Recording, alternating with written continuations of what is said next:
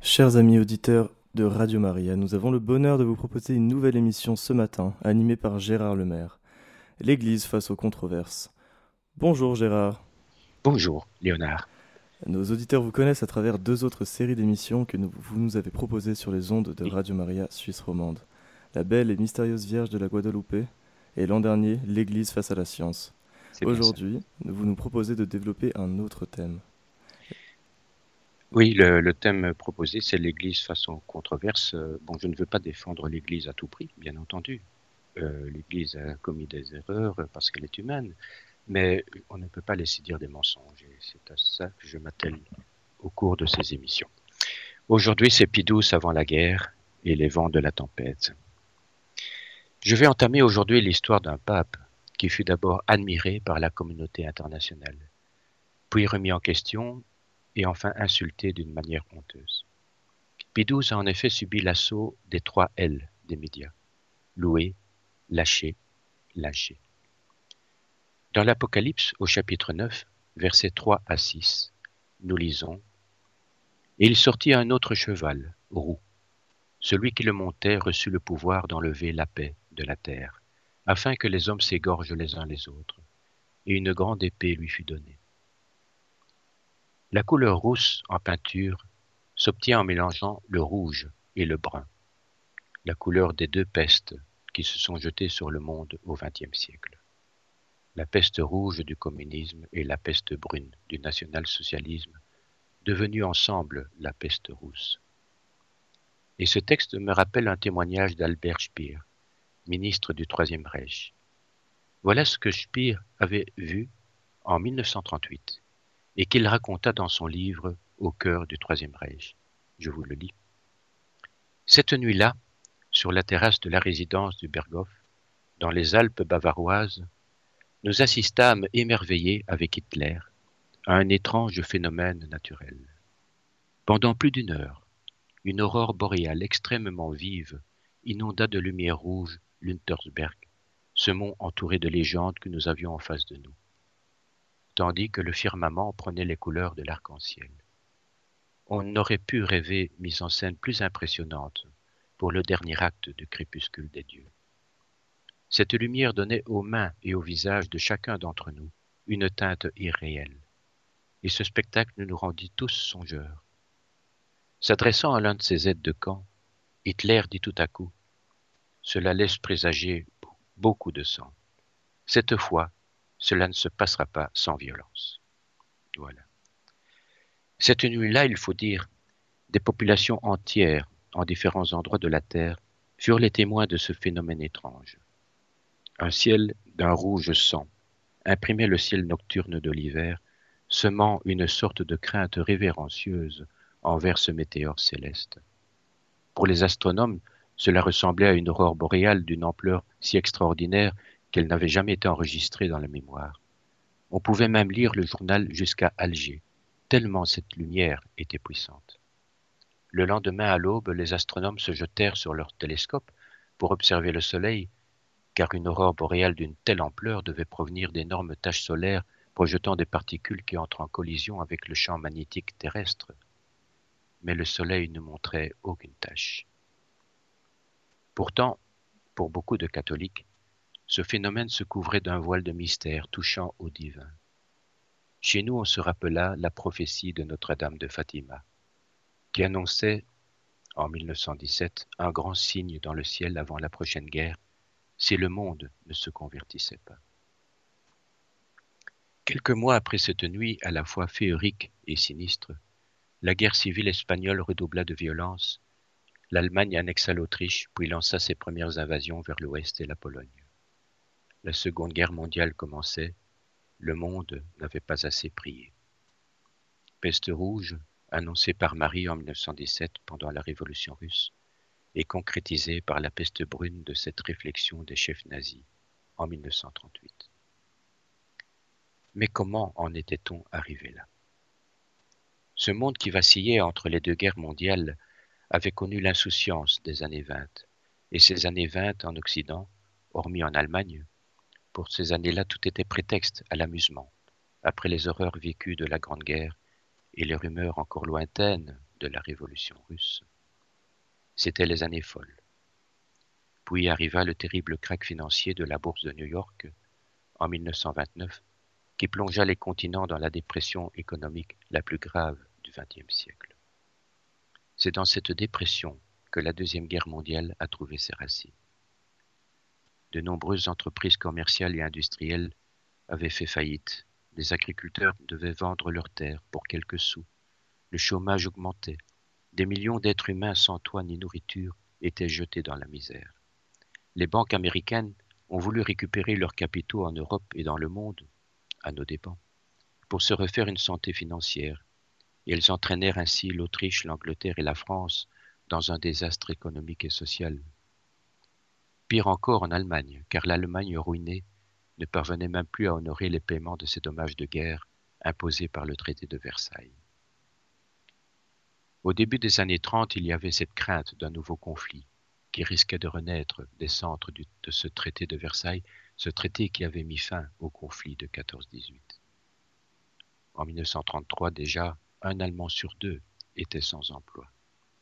Une conférence économique mondiale se réunit à Londres en juin-juillet de cette même année et ces décisions ne firent qu'accentuer le fossé entre les pays riches comme les États-Unis, le Royaume-Uni et la France, et les pays devenus pauvres comme l'Allemagne et l'Italie. En se refermant sur eux-mêmes, ces pays se réfugièrent dans le protectionnisme et le nationalisme. L'Allemagne, lourdement appauvrie et ruinée par sa défaite de la Première Guerre mondiale, relança alors son économie en concentrant ses efforts sur l'armement, au nez et à la barbe des Alliés, paraît-il et les chars allemands allèrent ensuite s'entraîner, à l'insu de ces mêmes alliés, nous dit-on toujours, dans les steppes de l'URSS. Les Allemands, avec leurs chars, allaient s'entraîner dans les steppes de l'URSS. Puis Hitler signa un accord de non-agression avec Staline en 1939, ce qui permit ainsi d'avoir les coups des franches pour attaquer l'Europe de l'Ouest, sans crainte d'être attaqué dans le dos par les soviétiques. Alliance du rouge et du brun l'aube nouvelle qui se levait à l'horizon serait rousse, comme le cheval de la guerre dont parla Saint Jean. Il nous fallait rapidement brosser le tableau de cette époque avant de parler d'Eugène Pacelli. Parce que le futur pape, on l'oublie souvent, avait vécu de très près ces années noires qui suivirent la Première Guerre mondiale. Et il connaissait le sifflement de ce serpent qui s'enroulait lentement autour d'un monde hypnotisé par les fausses paroles de paix que réservait l'avenir? La diplomatie vaticane sous le pape Benoît XV était très active pour négocier la paix avec ses moyens, car l'Église, alors encore, était très écoutée. Eugène Pacelli, devenu nonce apostolique, avait renoué les, les liens de l'Allemagne avec le Vatican. Il s'était lui-même investi de toute son énergie pour libérer des prisonniers de guerre dans les deux camps, organiser l'alimentation des Allemands qui subissaient une famine sans nom, à la fin de cette Première Guerre mondiale. Mais la situation se dégradait. Les militaires ne voulaient pas entendre parler de paix. Monseigneur Pacelli retourna pourtant à Berlin avec une nouvelle proposition de paix avant de la présenter aux autres belligérants alliés. L'effervescence de la diplomatie vaticane était inouïe en ces temps de tension extrême, et les archives mises à jour en témoignent d'ailleurs sans équivoque. Puis, le pape Benoît XV publia un document, appelé par les historiens Note de paix, dans laquelle étaient développés les chemins qui pourraient mener à la paix et les écueils à éviter pour que les choses ne s'enveniment pas encore plus. Tout était proposé pour enfin entamer des négociations de paix, et tous les responsables alliés ont pu les lire. Mais ces alliés ne répondirent pas à l'appel de Benoît XV dont les grands espoirs d'une paix se sont effondrés dans la continuation de la guerre. Personne ne voulait se ronger les sangs pour la cause du pape. Pourtant, plus d'un million de morts auraient pu être épargnés si cette négociation de paix avait été prise en considération. Benoît XV voulait une paix juste, négociée, fruit d'un compromis entre les nations européennes. Dans son encyclique Pacem paru en 1920, il fut très sévère d'ailleurs sur le bilan du conflit. Il y écrivait, je cite, Si presque partout on a mis un terme à la guerre, si l'on a signé des traités de paix, on n'a pas extirpé les germes des anciennes discordes. Et vous ne doutez pas, vénérable frère, que toute paix est instable.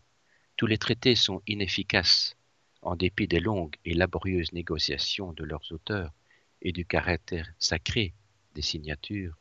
Toute paix est instable tant qu'une réconciliation inspirée par la charité mutuelle n'apaise pas les haines et les inimitiés. Voilà ce que disait Benoît XV.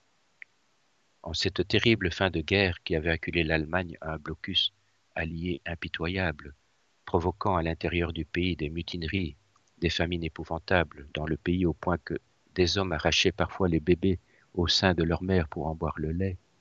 Dans cette affreuse ambiance de fin de guerre, donc, le communisme, né de la révolution d'octobre 1917, avait fait de grands pas et s'était infiltré en Allemagne avec l'aide du mouvement socialiste allemand. Dans cette débâcle allemande, débâcle militaire et sociale, le drapeau rouge des spartakistes de Karl Liebknecht et de Rosa Luxembourg flottait sur Berlin, avec son cortège de violence révolutionnaire, tout comme en Bavière, où la nouvelle République socialiste des conseils de Bavière fut écrasée par les corps francs, ces troupes qui voulaient éradiquer le communisme en Allemagne. Mais pendant ce temps, que se passait-il en Russie? Au début de 1917, avant la fin de la Première Guerre, régnait la confusion la plus totale dans la Russie tsariste. À cette époque, Monseigneur Pacelli était secrétaire des affaires extraordinaires et des informations qu'il recevait se résumaient à cette phrase Votre éminence, on ne comprend rien du tout à ce qui se passe en Russie. Mais quand le tsar Nicolas II abdiqua, ce fut la consternation dans l'Église la grande révolution russe commença avec de terribles persécutions contre les chrétiens qui refusaient de renier leur foi et de brûler leurs icônes. La condamnation de l'Église accentua plus encore les persécutions, et le chiffre de 5 à 6 millions de chrétiens déportés vers la Sibérie a été avancé sans qu'aucun organisme international ne réagisse. En 1922, le pape Benoît XV décéda, et le nouveau pape, Pie XI, prit la relève dans la tourmente italienne, alors que Mussolini, en Italie, prenait le pouvoir et se retournait contre l'Église. Le pape dut renoncer alors à ses droits sur la ville de Rome. L'Église perdit aussi ses États pontificaux dans la tourmente et le Vatican se réduisait à un minuscule État. Tous les pions se mettaient déjà en place sur l'échiquier européen. Nous sommes maintenant en 1933. Hitler a gagné les élections. À ce moment-là, Monseigneur Pacelli était nonce à Munich. Le pape Pie XI l'accrédita à Berlin pour négocier un concordat entre l'Église catholique et le parti nazi. Certains historiens se sont plu à rappeler que Hitler était catholique. Hitler catholique, la belle affaire. Hitler était catholique avec... C'est une affirmation en fait qui est lourde de sous-entendu. Il est vrai que Hitler était né en Autriche, c'est vrai, pays catholique.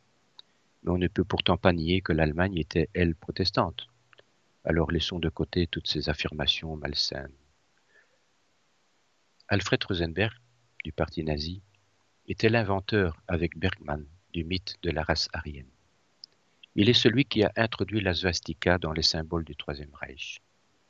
Rosenberg, donc, avait écrit un livre pour développer ses théories racistes.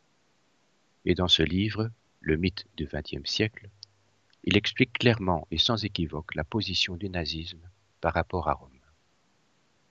Nous, lisons par exemple, je vais citer trois phrases, Jamais un monde ne, ne naît du néant, comme l'enseignèrent les fils du désert judéo-africain, et comme Rome l'a accepté pour son démon Yahvé.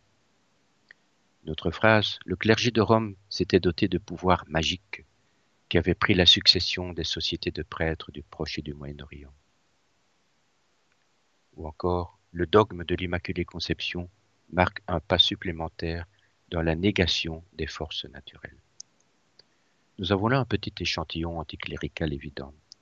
Il nous vient du grand théoricien du nazisme lui-même. Alors raconter que l'Église catholique était pro-nazie tient de l'enfumage pur et simple le nazisme reprochait à l'Église romaine de cacher son fond juif, Dans l'idéologie nazie, en effet, Saint Paul aurait dénaturé le christianisme, alors que Jésus était non pas juif, mais arien. Et le Jésus arien aurait été les Juifs. L'Église se mêlait à la haine des Juifs dans ce combat satanique. Le Führer disait d'ailleurs depuis 11 qu'il était un demi-juif, et depuis 12 qu'il l'était complètement. Mais en 1934, la Sacrée Congrégation pour la doctrine de la foi mit le livre de Rosenberg à l'index. Mais l'auteur s'en vanta fièrement.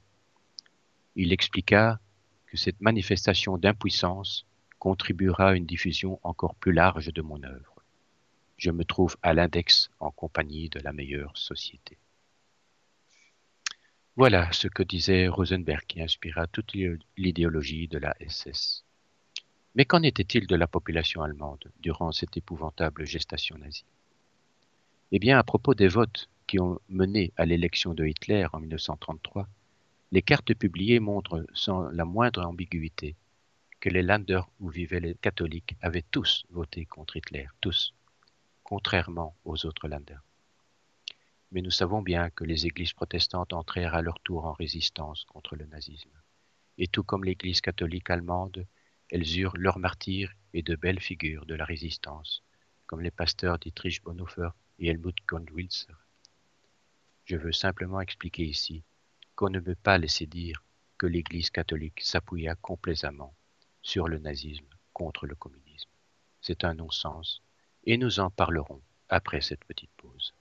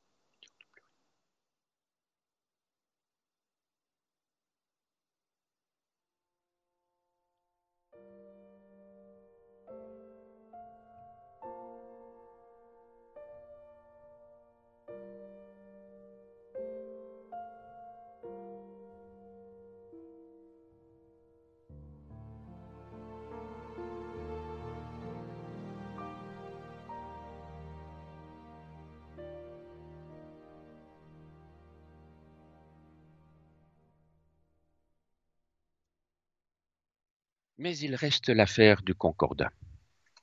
Ce Concordat qui fut signé entre Hitler et le Vatican. Ce Concordat fit couler beaucoup d'encre et sert d'ailleurs de prétexte à dénoncer la soi-disant connivence entre l'Église catholique et le parti nazi. Qu'en est-il exactement? Eh bien, à propos de ce concordat, il y a des choses à dire, mais j'en parlerai dans le troisième volet de cette conférence, quand je parlerai du lynchage médiatique à propos de Pie Mais une chose est sûre, quand Hitler arriva au pouvoir en 1933, personne, à commencer par les médias de tous bords, personne ne pouvait prévoir les futures abominations que le régime hitlérien allait engendrer quelques années plus tard. Dire que le Concordat était une reconnaissance tacite du gouvernement raciste nazi est un bien vilain parti pris. D'ailleurs, moins de trois semaines plus tard, Méprisant ces accords signés, les nazis arrêtèrent 92 prêtres et neuf journaux catholiques furent interdits. Ce n'était vraiment pas la meilleure manière pour Hitler d'obtenir la reconnaissance de l'Église de Rome. D'ailleurs, les prêtres catholiques furent parmi les premiers prisonniers de Dachau. 2000 d'entre eux moururent dans les camps. En réalité, ce qui était monnayé par le Vatican, c'était le droit de l'Église d'ouvrir et de garder des écoles catholiques et les organisations de jeunesse mais aussi d'empêcher le parti nazi de placer des professeurs nazis dans la faculté de théologie de Munich. Ce droit signé devait garantir à l'Église d'avoir un recours juridique en cas de non-observance du concordat. Vous voyez, ce concordat n'a rien à voir avec une acceptation des crimes nazis. C'est la liberté de presse qui était en cause aussi. Et plus tard, dans le Time, le Time du 23 décembre 1940, Einstein lui-même écrira un texte bien peu cité, et je vous le lis. Lorsque la révolution nazie survint en Allemagne, écrit-il, c'est sur les universités que je comptais pour défendre la liberté, dont j'étais moi-même un amoureux, car je savais qu'elles avaient toujours mis en avant leur attachement à la cause de la vérité. Mais non, les universités furent immédiatement réduites au silence. Alors je me tournai vers les grands éditeurs de journaux, dont les éditoriaux enflammés avaient proclamé leur amour de la liberté. Mais eux aussi, en quelques courtes semaines, et comme les universités, furent réduits au silence. Einstein continue. Dans la campagne entreprise par Hitler pour faire disparaître la vérité, seule l'Église catholique se tenait carrément en travers du chemin.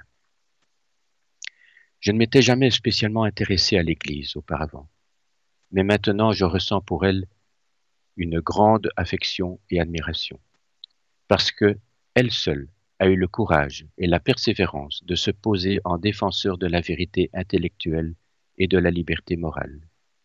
Je suis donc bien forcé d'avouer que maintenant, c'est sans réserve que je fais l'éloge de ce qu'autrefois je dédaignais. Gardons en mémoire cette confession admirable de la part d'un grand et honnête homme de science, juif de surcroît. C'est tellement facile pour ceux qui se sont vraiment tus pendant la guerre de parler de la connivence nazie et des silences de Pie Comme si d'ailleurs la barbarie nazie aurait été arrêtée, terrorisée par un simple discours du peuple. En 1937 paraissait l'encyclique intitulée Avec une brûlante inquiétude. Elle fut publiée en allemand sous le titre Mit brennender Sorge. Pour information, ce sont toujours les premiers mots d'une encyclique qui en donnent le titre général. Cette encyclique du pape Pie XI a été relue et complétée avec toutes les annotations par Monseigneur Eugène Pacelli, nonce de Berlin et futur pape Pie XII. Elle fut publiée en allemand et lue dans toutes les églises d'Allemagne le 21 mars 1937, dimanche des Ramons. Pie XI, parlant de Pacelli, avait d'ailleurs dit Remerciez-le, c'est lui qui a tout fait. Désormais, c'est lui qui fait tout. Il faut qu'il grandisse et que nous nous effacions.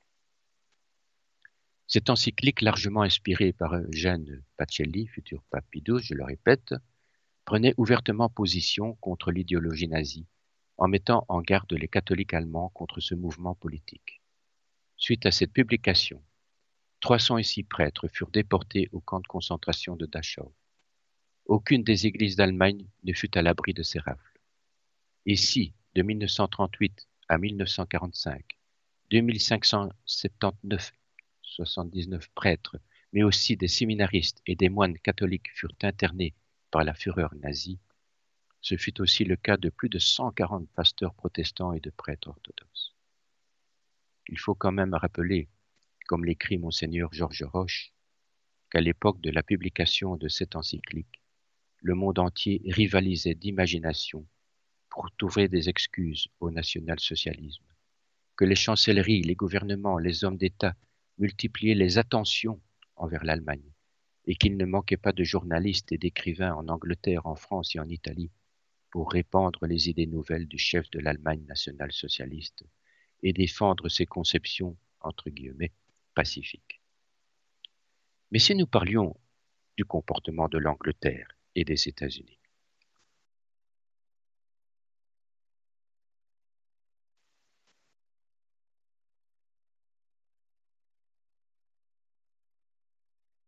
il a rappelé. Écoutez-le. À cette époque, Byron Taylor était le représentant extraordinaire des États-Unis auprès du Vatican. Il s'impliqua de toutes ses forces dans une solution humanitaire de ce terrible drame des réfugiés qui quittaient le Reich. Mais les autorités britanniques restèrent inflexibles. Des négociations furent cependant relancées par Göring lui-même en janvier 1939 sur l'intervention expresse de Monseigneur Pacelli, qui était encore pour deux mois nonce de Berlin. Et c'est ainsi que Helmut Wolzat, conseiller nazi, arriva à Londres un mois plus tard, avec dans son attaché-caisse une proposition importante à soumettre aux Américains, et je vous la lis. Le gouvernement nazi acceptera une immigration répartie sur trois ans de 150 000 travailleurs juifs suivis de leurs familles. 150 000 hommes accompagnés de leurs familles, ce n'est pas rien. Mais le gouvernement allemand, par contre, s'opposait en même temps à l'immigration de 75 000 réfugiés catholiques fuyant l'Allemagne, et c'est quand même important de le souligner. Malheureusement, l'affaire traîna démesurément, et le gouvernement nazi abandonna finalement les pourparlers. C'était en 1939. En juin de cette même année, 1939, D'autres réfugiés juifs ayant fui les persécutions nazies, dont certains avaient même réussi à être libérés des camps de concentration dans lesquels ils étaient internés, ces malheureux juifs donc se retrouvèrent sur le bateau Saint-Louis qui les emmena de Hambourg vers le Nouveau Monde. Le Saint-Louis était un ancien paquebot transatlantique allemand, à bord duquel 963 juifs allemands quittèrent donc l'Allemagne nazie en 1939. Au terme de la traversée, ils furent pourtant refoulés par les États-Unis ce grand pays de liberté, puis refoulé par le Mexique, refoulé par Cuba. Ces trois pays leur refusèrent le droit d'asile. Vous rendez-vous compte de l'horreur de la décision de ces pays libres? La délégation américaine avait même demandé au gouvernement américain d'écrire une lettre à Göring pour lui demander de patienter encore le temps que l'accueil de ces réfugiés se mette en place. Mais le gouvernement américain n'a pas pris la peine d'écrire cette lettre.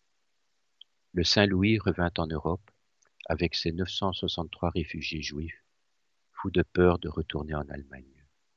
C'est le royaume de Belgique qui les a accueillis. Ils furent débarqués au port d'Anvers. Quelques mois plus tard, hélas, pour ces malheureux, la Belgique était envahie.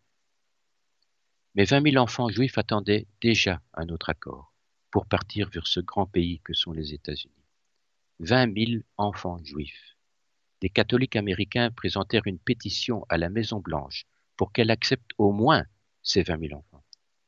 L'évêque américain, Monseigneur Spellman, recruta même 4 000 familles catholiques américaines qui s'offrirent à les héberger. Rien n'y fit. Roosevelt demeura inflexible. L'installation des réfugiés aux États-Unis dans les pays neutres demandait une aide financière que les États-Unis et la Grande-Bretagne refusèrent de donner. D'autres réfugiés juifs avaient traversé l'Espagne en passant par la zone libre française. Arrivés au Portugal, ils espéraient prendre des bateaux à Lisbonne vers les États-Unis. Mais encore une fois, les États-Unis leur ont refusé ce visa vers la liberté. La communauté juive avait alors organisé l'accueil de ces réfugiés. Et il faut aussi rappeler qu'à cette époque, l'Angleterre avait un mandat sur la Palestine mais les Anglais avaient refusé d'ouvrir la Palestine aux réfugiés juifs qui fouillaient les persécutions nazies, persécutions qui avaient suivi la fameuse nuit de cristal durant laquelle les magasins juifs avaient vu leurs vitrines voler en éclats sous l'instigation de la Gestapo. Je me permets ici une réflexion. Ne nous parlerait-on pas à outrance des silences de XII pour mieux camoufler les scandaleux comportements des Alliés, et déjà avant la guerre? Rappelez-vous cette phrase de Jésus en Matthieu 7. Pourquoi vois-tu la paille qui est dans l'œil de ton frère et n'aperçois-tu pas la poutre qui est dans ton propre œil Cette phrase reste d'actualité, comme le reste de l'Évangile d'ailleurs. Les mois qui précédaient la guerre furent difficiles pour l'Église en Allemagne. Le cardinal Eugène Pacelli eut beaucoup à lutter contre la propagande nazie de Goebbels qui était très active. Des manifestations étaient organisées. Pacelli était traité de traître dans les rues. On crachait sur les vitres de sa voiture au cri de Adachau comme les autres. En Bavière, l'Église subit de particulières insultes. Devant le palais épiscopal de Rotterburg, par exemple, plus de 3000 jeunes manipulés avaient allumé des bûchers et avaient manifesté pendant plusieurs heures au cri de Abat les corbeaux. Ils démolirent les fenêtres, pénétrèrent jusque dans la chapelle. Le lendemain, des articles orduriers garnissaient savoureusement les journaux locaux. Il eut une incroyable propagande de Goebbels, dénonçant les mœurs scandaleuses des prêtres et des prélats, allant jusqu'à les accuser tous de pédophilie systématique et de corruption jamais vue jusqu'à ce jour chez le peuple allemand. Oui, pour Goebbels, Rome était bel et bien le symbole de Babylone et son pape l'Antéchrist. Mais que se passait-il en Espagne? Là, Franco, après s'être confronté aux communistes durant la sanglante guerre civile, instaura une dictature militaire. Il disait vouloir sauver le Christ du péril rouge et voulait dans ce combat s'allier à Hitler. Monseigneur Pacelli le convainquit que le péril brun était tout aussi grave. Franco a donc fini par comprendre que s'il se mettait du côté des nazis, il se mettait en même temps contre l'Église, ce qui l'obligea à garder une certaine neutralité pour garder sa crédibilité en Espagne. Cette neutralité de l'Espagne a sauvé beaucoup de juifs, mais aussi l'Angleterre, il faut bien le souligner, car l'Angleterre avait besoin de Gibraltar pour maîtriser l'entrée de la Méditerranée. Le héros ignoré de ce sauvetage fut bel et bien le cardinal Pacelli. C'est lui qui avait rompu le mariage entre l'Espagne et l'Allemagne. Et lorsque Franco écrivit sa décision à Churchill de rester neutre, il aurait pu le préciser plus clairement plutôt que s'en attribuer le seul mérite. Pacelli n'était pas un homme facile à approcher, mais personne ne pouvait mieux le comprendre et le conseiller qu'une pauvre fille d'un employé des postes bavarois qui devint religieuse. Elle s'appelait sœur Pascalina. Pascalina avait été la gouvernante de l'évêque quand il était nonce à Berlin. Et souvent, cette religieuse au caractère bien trempé le mettait en colère par ses remarques et ses désapprobations cinglantes. Mais le Pacelli finissait toujours par se rallier à son jugement, qui était, il faut le reconnaître, souvent pertinent. Pascalina aurait sans sourciller donné sa vie pour Eugène Pacelli. Et elle sera le soutien indéflectible quand il deviendra pape durant la Deuxième Guerre mondiale. Acculé à prendre des décisions difficiles, essayant de dénuer des informations parfois contradictoires, entouré de trahisons, de pressions nazies, d'évêques parfois peu enclins à l'écouter ou carrément opposés à lui, Pidous se retranchera parfois dans la solitude de sa réflexion spirituelle. Mais cette religieuse sera son point d'appui, sa clairvoyante conseillère et sa fidèle amie, sur laquelle il pourra se reposer durant ces terribles moments qui firent basculer le monde dans l'horreur. Nous en parlerons après cette pause.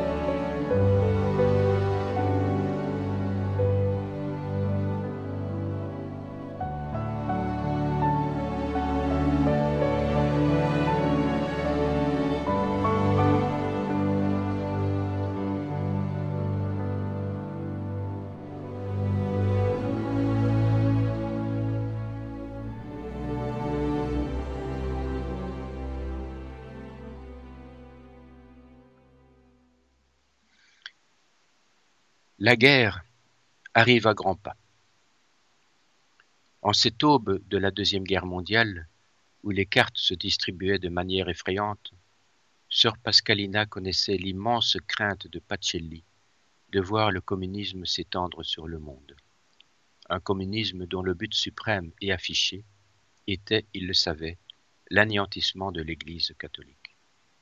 On le voyait déjà au Mexique, en Espagne, et cette idéologie commençait à ronger l'Italie. D'un autre côté, une grande partie du peuple allemand lui restait pourtant reconnaissant de s'être dépensé sans compter pour aider les miséreux après la Première Guerre. Monseigneur Pacelli fut nommé par le pape Pie XI secrétaire d'État, ce qui faisait de lui le premier ministre du pape. Il dirigea ainsi la curie romaine qui a la tutelle de toutes les administrations du Vatican. Le cardinal américain Spellman, très apprécié du cardinal Pacelli, était devenu un ami de sœur Pascalina, et c'est un peu grâce à lui qu'elle put enfin le rejoindre au Vatican. Ce fut encore lui qui convainquit Pacelli d'employer la religieuse pour d'autres choses que la surveillance des cuisines et des casseroles aux grandes dames d'autres cardinaux jaloux et méprisant de ses prérogatives. Elle était en effet la confidente privilégiée du secrétaire d'État. Elle se fit même parfois de sérieux ennemis en voyant des choses qu'elle n'aimait pas dans la curie. Mais Spellman lui rappela que le silence sur les affaires de la curie devait être la première règle. Le regard pétillant, il lui avait montré le gros poisson empaillé accroché à un des murs de son bureau et sous lequel il avait imprimé malicieusement un petit texte qui disait Si j'avais gardé ma bouche fermée, je ne serais pas ici. Pascalina était bien décidée à protéger Pacelli qui avait, elle le savait depuis plus de vingt ans déjà à son service, une force de travail imposante, mais aussi une santé fragile. Et les vieux prélats qui avant passaient toujours sans problème dans le bureau du secrétaire d'État pour aller parler au pape, furent scandalisés de devoir montrer patte blanche devant la religieuse. Un jour, un groupe de cardinaux outrés se présenta devant Pacelli demandant des explications pour l'effronterie de cette nonne ordinaire, mais le secrétaire d'État fit semblant de rien. Pardon. Pascalina fut même affublée par eux du surnom de Popessa, de Virgo Potens, Vierge puissante, et subit les colubets insultants de certains membres de la curie. Pie rendit son âme à Dieu le 10 février 1939. Le conclave nomma très rapidement Pacelli successeur de Saint-Pierre. Mais plusieurs cardinaux n'étaient pas contents de ce choix, disant que Pacelli était un homme de paix et qu'il fallait un pape de guerre en ces temps de décresse. Eugenio Pacelli était donc maintenant pape et évêque de Rome, capitale d'un pays bouleversé par les mouvements sociaux. Sa grande inquiétude était que, en cette année 1939, l'Italie bascule dans le giron de l'Allemagne, car alors le petit État du Vatican pourrait facilement être envahi, coupant le pape de ses ouailles. La catastrophe. En ces prémices de guerre, où tous les catholiques justement attendaient sa voix. Pie espérait pourtant que Mussolini renverserait la vapeur et se remette du côté de l'Église comme il l'avait laissé entendre après l'avoir rencontré en audience privée mais Mussolini déclara la guerre à la France et à la Grande-Bretagne. Le pape vécut cet événement comme une trahison. En même temps, des informations alarmantes sur les persécutions catholiques lui parvenaient aussi et les demandes d'hommes d'Église se faisaient de plus en plus pressantes pour que le pape brise le silence sur les atrocités commises par les nazis. Pidous convoqua l'ambassadeur du Reich près le Vatican et lui lança si les Allemands l'emportent, cela signifiera le commencement de la plus grande période de persécution que le christianisme ait jamais connue. Le diplomate nazi resta sans voix et répondit Je transmettrai votre sentiment, mon très cher Saint-Père, au Führer. Ne soyez pas autrement surpris si les relations entre le Troisième Reich et la papauté soient rompues. La tension se durcissait, et il faut se rappeler que depuis des siècles, l'Allemagne nourrissait une haine de Rome la Babylone de l'Antéchrist. Pidous était confronté au même dilemme avec le communisme. Et à ce propos, il avait déclaré un jour qu'il n'hésiterait pas à parler avec les amis du diable pour servir Dieu. Le communisme est intrinsèquement pervers, rappelait-il, mais pas les communistes. Il faut quand même rappeler et se remettre en mémoire que l'Église est gardienne de la vérité qu'elle lutte contre les idéologies fausses, mais jamais contre les hommes. L'Église se veut la mère de tous les hommes, sans exception. Ne voulait pas couper le dialogue avec les belligérants, de quelque bord qu'ils soient. Hélas, les dénonciations de crimes de guerre sur Radio Vatican et dans l'Observatoire Romano ne firent toujours qu'attiser les persécutions anticatholiques en Allemagne, puis un peu plus tard en Pologne, où les arrestations commencèrent dès le début de l'invasion. Le but de ces persécutions était évidemment de faire taire le pape. Quand on relit les carnets de Goebbels, on voit qu'ils annoncent clairement les projets du Troisième Reich. Je vous dis, une fois la guerre terminée, il faut faire payer cher aux prêtres et aux fidèles leur attitude hostile au national-socialisme et à la guerre. Vous voyez, les choses sont claires. La machine de guerre allemande faisait horreur au pape, et cette alliance soi-disant contre nature entre les nazis et les soviétiques pour détruire la Pologne, cette nation catholique blessée mortellement de siècle en siècle et martyrisée de nouveau avant même que ses plaies n'aient pu être guéries, disait-il. Tout cela plongeait le pape Pie dans une profonde et angoissante tristesse. En ce début de guerre, le Vatican était de plus en plus piégé par les manœuvres internationales de gauche et de droite. En 1939, Radio Vatican avait divulgué les atrocités dont les Polonais avaient été victimes lors de l'invasion par les Russes et les nazis. Les évêques polonais supplièrent Rome de, suspendre les émissions dont chacune était suivie systématiquement de représailles terribles sur la population. Le plus révoltant c'est que les nations occidentales qui avaient laissé Hitler arriver au pouvoir, ces nations devenues comme les trois singes, vous savez, ces trois singes, celui qui se voile les yeux, celui qui se bouche les oreilles, celui qui se tait devant le loup nazi. Ces nations qui avaient laissé l'Autriche, la Hongrie et la Pologne être envahies, ces mêmes nations qui avaient même parfois jeté de l'huile sur le feu. Eh bien, ce sont les dirigeants de ces mêmes nations qui demandaient maintenant à Pie XII des comptes et d'excommunier un des belligérants et de jeter sur lui l'anathème. En réalité, on acculait Pie XII à choisir son camp. Mais quel camp? Ce fut bien là la suprême et démoniaque astuce de Satan dans cette guerre qui avait commencé. Séparée en deux camps, soi-disant opposés, une même lutte contre l'Église, en obligeant le pape à prendre parti pour Hitler ou Staline, et ainsi se compromettre. En 1941, Staline était maintenant passé dans le camp des Alliés, après l'invasion allemande de la Russie. En excommuniant Hitler, devait-il maintenant prendre parti pour Staline? Le 29 juin 1941, le pape avoua se taire par sollicitude pour ceux qui souffrent, de ne pas révéler pour les familles les détails des indicibles souffrances et les persécutions qu'ils endurent. Mais sur l'ordre de Pie Radio Vatican commentait pourtant les protestations de Monseigneur Saliège, évêque français, qui avait déclaré que le sang ne peut pas être la source de la vie supérieure et que toutes les races sont foncièrement égales. Les violentes réactions antireligieuses avaient déjà poussé le pape à supprimer certains passages de son encyclique contre le nazisme. Il s'en était confié à sœur Pascalina en ces termes, je cite, J'ai souvent pensé à excommunier Hitler, pour fustiger, aux yeux du monde entier, l'horrible crime du génocide. Mais après beaucoup de prières et de larmes, je réalise que ma condamnation non seulement ne serait d'aucune aide aux Juifs, mais pourrait même aggraver la situation. Nul doute qu'une protestation m'aurait attiré les louanges et le respect du monde civilisé, mais elle aurait exposé les pauvres Juifs à une persécution pire encore. C'est vrai que le pape n'avait qu'une confiance limitée dans les hommes politiques et même religieux, car la trahison rôdait autour et dans l'Église. Il confia un autre jour à sœur Pascalina Mon respect pour le président américain fut anéanti quand j'ai appris que Roosevelt avait été prévenu de l'attaque de Pearl Harbor cinq jours à l'avance. Les Anglais connaissaient également à l'avance le plan japonais. Mon cœur saigne pour les gens qu'on persécute, mais le Saint-Siège se doit de rester au-dessus de la canaille des deux bords, dont les motifs sont toujours purement égoïstes.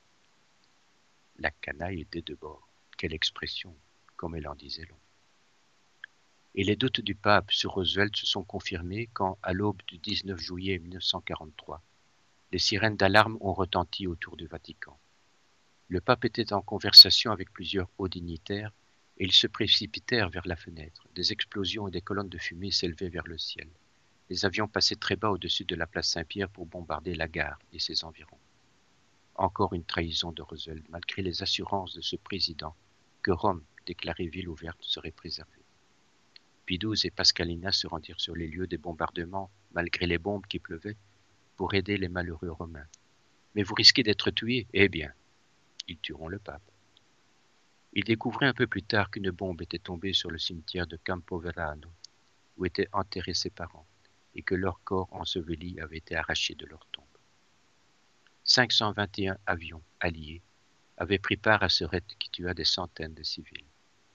Le pape écrivit, avec des mots malgré tout feutrés, pour demander au président américain de ne plus bombarder la ville.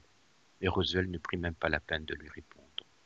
Pire, moins de trois semaines plus tard, le 13 août, un nouveau raid aérien s'abattit encore sur la ville et les bombardements se concentrèrent sur le quartier San Giovanni, non loin de Saint-Jean-de-Latran, la propre église du pape. XII dira un peu plus tard que les canailles des deux côtés de la guerre avaient prouvé leur déshonneur. Le 8 septembre 1943, les nazis s'emparèrent de Rome et le Vatican fut encerclé. Pie XII fit tracer autour de l'état papal une large ligne blanche peinte sur le pavé séparant le Vatican de la ville de Rome. En même temps, il ordonnait que les gardes suisses s'arment de fusils et de mitraillettes. À leur vue, les soldats fascistes et nazis se préparèrent à l'assaut, mais le maréchal allemand Kesselring s'interposa et ordonna à ses troupes de rengainer les armes, car il pressentait, nous dit-on, l'immense scandale qui salirait l'honneur du Troisième Reich. Le 5 novembre 1943, le Vatican lui-même fut attaqué par un avion et quatre bombes furent lâchées. Trois tombèrent dans les jardins en endommageant le bâtiment de Radio Vatican. Deux mois plus tard encore, Pie releva tous les prélats de leur serment de fidélité qu'ils avaient juré de respecter. Il relevait ainsi de toute obligation de suivre le destin du pontife, mais que lui n'abandonnerait pas son poste d'évêque de Rome. Le cardinal français Tisserand tomba à ses genoux. Les autres cardinaux, larmes aux yeux, décidèrent de rester aux côtés du pape. Le lendemain, les Alliés rompirent encore la promesse faite, et des bombes atteignirent aussi la résidence d'été de Castel Gandolfo, où près de 15 000 réfugiés, en majorité juifs, étaient hébergés. Plus de 500 personnes, dont de nombreux juifs, trouvèrent la mort dans ces bombardements, qui n'étaient évidemment pas des objectifs militaires. Le 1er mars 1944, ce fut au tour de l'aviation nazie de bombarder le Vatican. Six explosions firent trembler les vieux murs de la cité, dont les éclats se fracassèrent à quelques mètres des appartements du pape. Onze jours plus tard, le 12 mars, Pie XII s'adressa devant la foule de 300 000 personnes pour fustiger les alliés et les puissances de l'Axe. Les médias ne parlent évidemment jamais de ces dénonciations de Pie XII. Voilà, lors de notre émission du mois prochain, je vous parlerai de ce grand pape et de son comportement, son comportement pendant la guerre. L'Église, en ces temps de détresse, louvoyait avec l'ennemi nazi pour sauver les Juifs. Et je rappelle cette phrase de Monseigneur Saliège, évêque de Toulouse à l'époque. Comment voulez-vous que je ne me sente pas lié au peuple d'Israël comme la branche au tronc qu'il a porté? Je vous remercie de votre attention, chers auditeurs de Radio Maria à bientôt pour la suite avec Pidous dans la tourmente.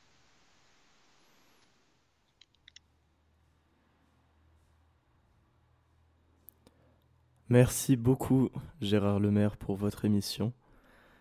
Nous serons très heureux de vous retrouver le mois prochain pour une prochaine émission de votre part.